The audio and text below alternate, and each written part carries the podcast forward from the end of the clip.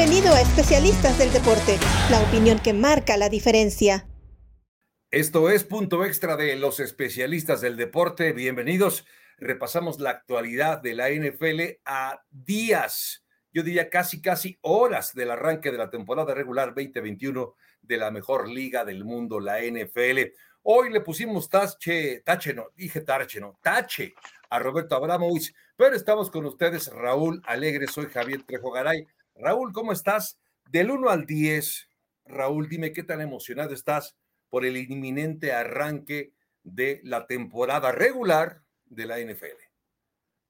¿Se puede un 11 o un 12? 20, ya, estoy 20 ansioso, ya estoy ansioso de que empiece. El colegial empieza este sábado. Mis cuernos largos juegan contra la Universidad de Luisiana, o sea que ya, ya huele, ya sabe fútbol americano aquí el medio ambiente. Sí, de verdad es que es eh, la mejor época del año. Siempre he pensado que las temporadas tendrían que ser al revés, es decir, siete, siete meses de temporada por cinco de descanso.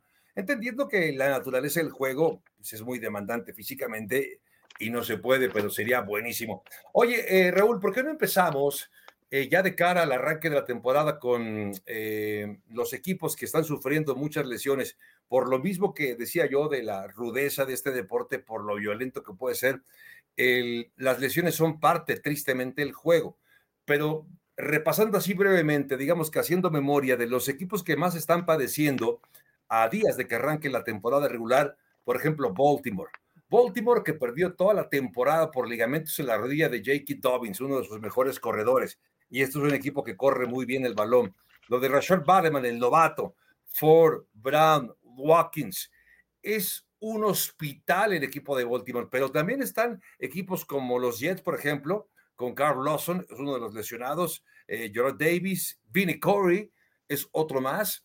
Eh, se me ocurre también, por ejemplo, lo de los Jaguares de Jacksonville, tanto estar apostando por, tu, por uno de tus mejores jugadores como Travis Etienne, corredor del equipo de los Jaguars, y no va a estar por la lesión. ¿Qué equipo es el que está padeciendo más? ¿Qué equipo tiene la situación más, más oscura, el panorama más oscuro por las lesiones, Raúl?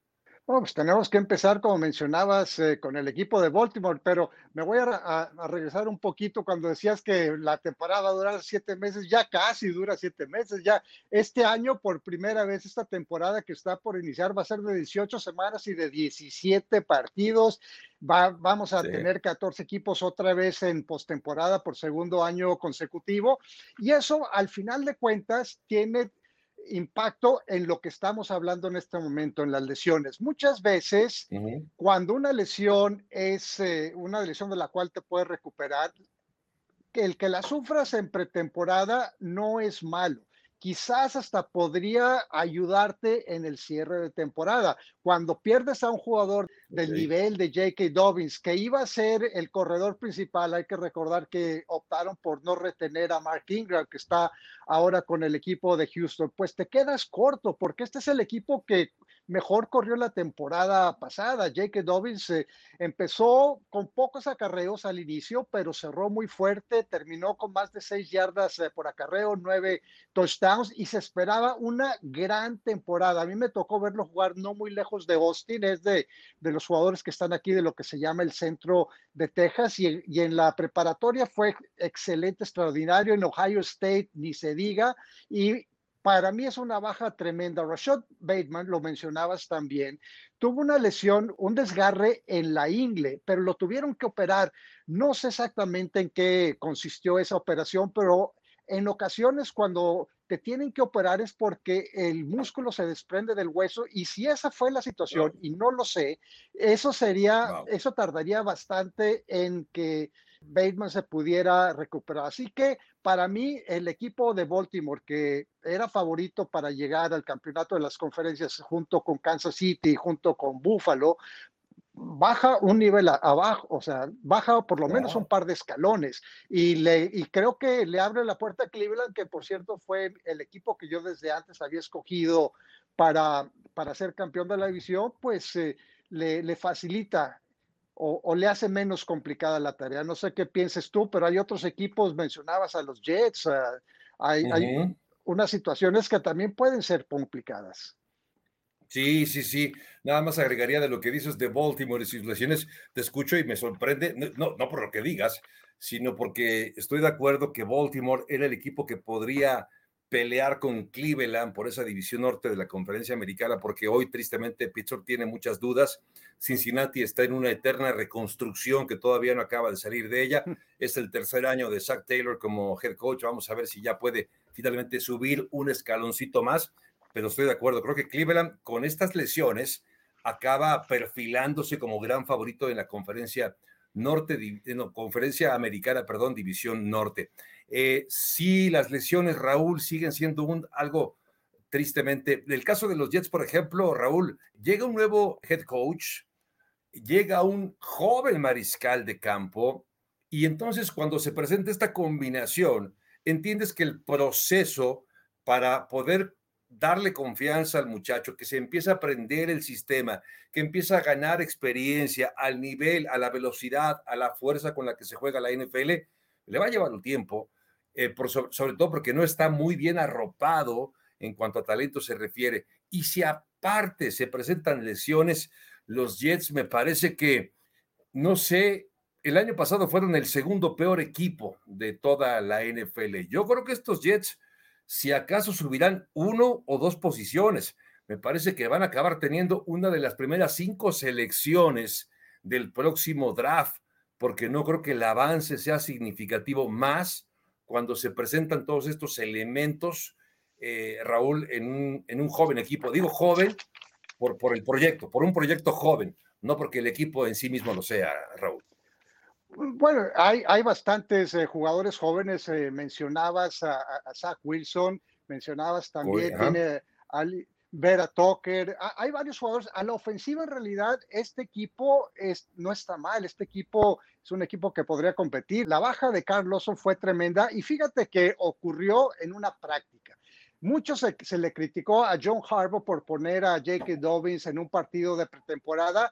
Yo soy de los que opina que los titulares deben de jugar en pretemporada y vengo de esa escuela misma que siguen entrenadores que han ganado recientemente el Super Bowl. O sea, si te pones a ver, eh, es eh, Belichick, Bruce Arians, eh, Andy Reid, todos ellos son jugadores que alinean. O sea, Brady juega en pretemporada, lo mismo lo hizo Mahomes. O sea que hay otro detalle también, estas no son lesiones que ocurrieron en eh, pretemporada, pero hay tres jugadores All Pro que están en la lista PUP, Player Unable to Perform, y son eh, Bakhtiari, clave en la línea ofensiva del equipo de Green Bay, está también Gilmore, Stephon Gilmore, clave también en la defensiva del equipo de los Patriotas, y Michael Thomas, clave en la ofensiva del equipo de Nuevo Orleans. Las lesiones son inevitables en la NFL y los equipos que ajustan y que terminan recuperándose hacia el final de la temporada son los que terminan teniendo más éxito.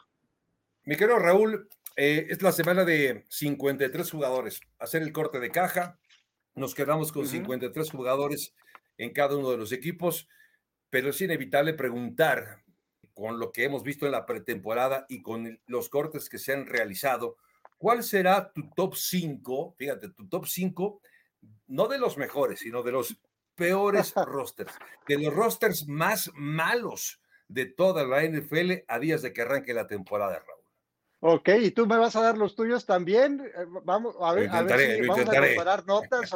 A ver si venga, pues eh, estamos el top 5, pero pues el top 5, ¿cómo le empiezas? Del 5 siendo el, el, el quinto pues menos malo y el primero siendo el yo más creo que Sí, yo creo que sí. Del, del quinto menos malo al peor de todos. ¿Qué te parece? Mira, yo pienso que de, en la NFL todos los equipos tienen talento. En todos los equipos hay uno, dos o tres jugadores que son buenos, pero hay ciertas posiciones que son clave que tienden a tener eh, deficiencias. Y para mí, hay planteles, por ejemplo, el equipo de Filadelfia. Tiene dos, dos, líneas, la ofensiva y la defensiva, que son de excelente nivel, pero son líneas ya muy veteranas. Eh, en el caso de Filadelfia, el tackle izquierdo Mailata es joven, pero el resto de los jugadores, pues ya han, no solo son veteranos, sino que han eh, eh, sufrido lesiones. Pero tienes a Jalen Hurst que no me acaba de convencer. Tienes a, a Devonta Smith, a Jalen Rager, dos receptores con tremendo talento que no han demostrado nada hasta el momento y tienes una defensiva, hablaba, hablaba de la línea que es de, de buen nivel, con Fletcher Cox, jugadores como Fletcher Cox, pero el, de ahí para atrás no tiene nada. O sea, trajeron a, jugadores, a Darius Slay la, temporada pasada, trajeron también a Anthony Harris. Ninguno de los dos rindió. Para mí ese es el, quinto equipo, Cincinnati. Cincinnati mencionabas que está eh, en una etapa de reconstrucción eterna, perenne, que, sigue y, tenemos todavía dudas sobre su línea ofensiva. No sabemos, Joe Burrow jugó tres jugadas en el último partido de temporada regular, no sabemos qué nivel vaya a tener, pero la defensiva va a tener a seis titulares eh, nuevos, no sé cómo van a, a embonar, se les lesionó Joseph Osai, que fue seleccionado en el draft, y creo que esa es una baja principal. Después en el número tres tengo a Atlanta, y tengo a Atlanta porque reconfiguraron su línea ofensiva, tienen a dos primeras selecciones eh, jugando de guardia y tackle de derecho, pero Jake Matthews ya va eh, su carrera ya va hacia abajo. Mike Davis eh, va a tratar de ser el corredor titular y podría ah, sorprender, pero defensivamente, más allá de Grady Jarrett y de Theo Jones y de AJ Terrell, no veo absolutamente nada de talento. Pero para mí, sin lugar a dudas, los dos equipos con más carencias son el número, el penúltimo sería el equipo de Detroit, un equipo que tiene una buena línea ofensiva, tiene buenos corredores, pero nunca he sido fan de Jared Goff. Receptores perdieron a todos, a Golladay, a Marvin Jones. Eh, creo que Tyler Williams es su mejor eh, eh, receptor. Y defensivamente fueron la peor defensiva de la NFL y prácticamente no se reforzaron. Pero el que se lleva el premio y el que es candidato a tener la primera selección con base al equipo más deficiente, tiene que ser el equipo de Houston. Mencionaba en otros programas que me recuerda a un, a un equipo de de esos eh, que, empiezan en la NFL, un equipo de desarrollo, de expansión, en el cual llegan jugadores de todos los equipos. O sea, Nick Caserio, el gerente, hizo más de 70 transacciones y en el equipo terminaron 13 agentes libres, además de los jugadores que fueron seleccionados en el draft y de novatos agentes libres. Para mí, este equipo tiene dudas. Tyro Taylor es un coreback sólido pero sin, o sea, nunca ha sido un coreback capaz de echarse un equipo en los hombres. Así que esos son mis, mis cinco jabos, me interesa saber cuáles son los tuyos. Fíjate que tus cinco me, me, gustaron mucho, bueno, me gustaron en función de que me parece una apuesta o una idea muy clara de lo mal que están estos equipos. Houston como peor equipo, con el peor roster, con un nuevo head coach que creo que ni él sabe a lo que se está metiendo, eh, es, un, es un riesgo. Detroit que este Detroit son de estos equipos que yo pensé que, que algún día, bueno, yo pensaba, yo hubiera puesto a Cleveland hace años en la misma posición que, que Detroit. Equipos malos, grises, cambian entrenadores, van jugadores y vienen y no pasa nada. Se fue lo único bueno que tenían, que era Matthew Stafford. Me gusta tu 1-2 en de abajo para arriba de los peores. ¿Sabes quién pondría también en este top 5? El equipo de tus Giants. Yo sé que no es tu equipo de toda la vida, yo sé que, que ganaste ahí. Pues la verdad es que, a ver, esta ofensiva, ¿qué, qué pasó cuando no estuvo Saquon Barkley el año pasado? ¿Qué pasó con Daniel Jones, que es una máquina de entregar balones? Yo la verdad no veo a los Giants como yendo a ningún lado. Los veo últimos de la división este, pero uno de los últimos también de la conferencia nacional, Raúl. ¿Los ves peor que Filadelfia? No, yo creo que los veo parejos, ¿eh? Muy parejitos. muy parejitos, pero creo que. El, sí. el, problema con los gigantes es la línea ofensiva. David Gettleman dijo que él estaba en el draft, o sea, ahí poco antes del draft, que él estaba, y después del draft, dijo que estaba muy contento con la línea ofensiva, que era un grupo que iba a desarrollar, y esta pretemporada, sobre todo Andrew Thomas, el tackle izquierdo, le, le fue, le fue muy mal. en el ataque terrestre es una línea que podía eh, funcionar. Y hicieron cambios, hicieron un par de canjes, cambiaron a, Will Hernández de guardia izquierdo a guardia derecho, Shane Lemieux, que jugó la temporada pasada y no lo hizo mal, será el, el guardia izquierdo titular. Y pues eh, habrá que ver a Nate Solder, lo han probado, Matt Peart como tackle de hecho. Esa es la clave. Creo que eh, Daniel Jones es un coreback como todos, que si le das protección, en realidad podría podría responder, como sucedió en 2018, cuando fue, ¿qué fue? No, perdón, fue 2019, cuando fue el, su año de, ah, de, novato. pero en realidad el equipo tiene talento. O sea, Juan Barkley, pues queda por ver que si, si se puede recuperar. Kenny Golladay, que fue la gran contratación, también eh, se, se, lesionó. Carl Rudolph va a ser eh, una opción, además de Evan Ingram, como ala cerrada. Y la defensiva, para mí, va a ser una de las mejores eh, defensivas. Yo lo, pienso que la defensiva de los gigantes es top 10. Yo no los consideraría con un equipo carente de talento, o, por lo menos comparado con los equipos que te mencioné hace rato. Sí, sí, estoy, eh, ok, podría estar de acuerdo contigo. A ver, Carolina, ¿Dónde ubicamos en este ranking a Carolina? Segundo año de Matt Rule, su head coach, eh, llega Sam Darnold. Yo creo que veremos la mejor versión de Sam Darnold como nunca lo habíamos visto. Va a ser mucho mejor, va a ser un coreback mucho más funcional, práctico y exitoso en Carolina. Y tienen a Christian McCaffrey, quizá el mejor en su posición. Esta, esta función de receptor corredor me parece que lo hace como ningún otro en la NFL, pero de ahí en fuera eh, tengo mis dudas, Raúl, porque es un equipo que tenía antes a Greg Olsen, que era un buen ala cerrada, de los mejores alas cerradas, ya no está. Es decir, para mí también Carolina es una interrogante, y si tuviera que ponerlo en un lado u en otro, lo pondría como uno de los candidatos de entrada a ser el peor de su división, incluso peor que el equipo de Atlanta y uno de los peores de toda la conferencia nacional, Raúl. Wow, yo, yo tenía a Carolina como un eh, posible caballo negro, fíjate, pero ¿Ah, sí? estoy en este momento. Esta es la NFL, por eso me encanta la NFL. Estoy reconsiderando esa, esa opción por lo que está pasando una vez más con la línea ofensiva. Acuérdate que cuando yo analizo un equipo, empiezo antes que nada con la línea ofensiva. Hicieron un canje, o sea, Greg Little lo acaban de, de cambiar al equipo de Miami. Es otro equipo que también está teniendo problemas con la línea ofensiva y Sam Darnold necesita protección. No ha tenido protección a lo largo de su carrera. Ahora va a jugar el primer partido contra Jets y va a ver a, Zach Wilson detrás de una línea ofensiva con, eh, que ha sido eh, reconstituida, que tiene jugadores nuevos, que tiene más opciones. Eh, ofensivas. Yo pienso que Carolina tiene una de las mejores también. Es una situación muy parecida a la de los gigantes, una buena defensiva. JC Horn es su, su, primera selección, me parece un, un buen eh, jugador. Y hay varios eh, jóvenes, mira, aquí los tengo, que Derek Brown. No, preparado, me gusta. Brian, Brian, Burns eh, es otro jugador de, de, de excelente nivel y hay buen talento en esa defensiva creo que van a, pelearle a Nueva Orleans el segundo lugar de, esa división. Y es que Nueva Orleans, tristemente, no será lo mismo que era con Drew Brees. Creo que hay un antes y después, evidentemente, de Drew Brees, ahora que se retiró. Raúl Alegre, estamos llegando al final de Punto Extra, el podcast de especialistas del deporte con la actualidad en AFL. Algo antes de despedirnos, digamos que la última y nos vamos, Raúl.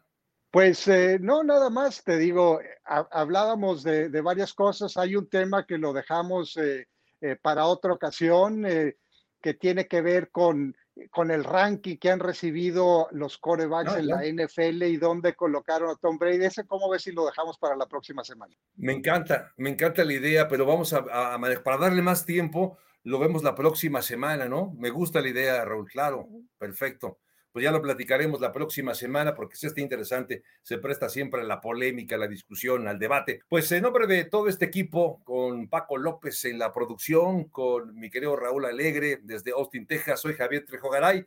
Que tengan ustedes una muy buena semana previa al arranque de la temporada 2021 de la NFL. Gracias y hasta la próxima.